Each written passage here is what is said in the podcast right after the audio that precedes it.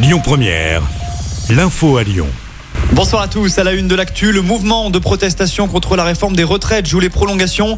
Il s'est durci même ce mercredi. Grève reconduite dans le secteur de l'énergie. La raffinerie de Fézin a été bloquée, tout comme l'entrée du port Édouard Herriot ce matin dans le 7e arrondissement de Lyon.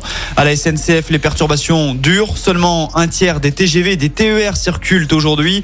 Ce sera difficile encore demain. Pagaille en vue dans les airs aussi. La direction générale de l'aviation civile demande aux compagnies d'annuler une partie de leur vol demain et vendredi. Concerne un tiers des avions pour l'aéroport Lyon-Saint-Exupéry. Il est d'ailleurs conseillé aux clients de reporter leur voyage. De nouveaux rassemblements également sont prévus aujourd'hui dans toute la France en ce 8 mars, journée internationale des droits des femmes. À Lyon, un rendez-vous est fixé ce soir place Bellecour. Les syndicats appuient notamment sur les conséquences de cette réforme des retraites pour les femmes. Au niveau national, l'intersyndicale annonce également deux nouvelles journées de mobilisation. La première samedi et la seconde mercredi prochain. On rappelle que les syndicats sortent d'une journée de mobilisation record contre cette réforme hier. 3 millions et demi de personnes en France selon eux, 1 million 280 000 selon la police. Chez nous à Lyon, ils étaient entre 25 et 50 000 à battre le pavé. Dans le reste de l'actu, une professeure menacée de mort dans un lycée à Vénissieux.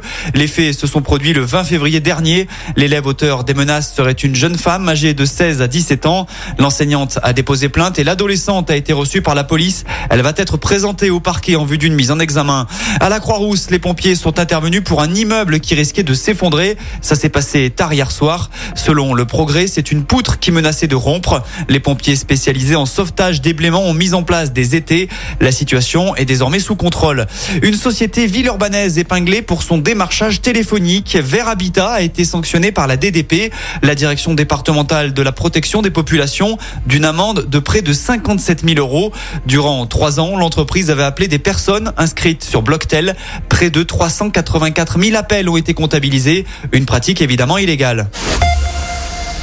Une vague rose attendue place Bellecour ce soir, journée internationale des droits des femmes. On vous en parlait un petit peu plus tôt. L'association lyonnaise Courir pour elle organise Danser pour elle. Une zumba géante est notamment prévue. Seule petite condition pour participer, être vêtu de rose. Enfin, un petit mot de sport et on débute avec du foot. Le PSG joue gros ce soir. Battu 1-0 au parc lors de son huitième de finale aller. Paris doit renverser la vapeur à Munich. Il faudra faire sans Neymar, mais avec Kylian Mbappé. Coup d'envoi 21h. Rappelons qu'en basket, l'Asvel s'est incliné face à ce même Bayern Munich hier soir à l'occasion de la 27e journée d'Euroleague.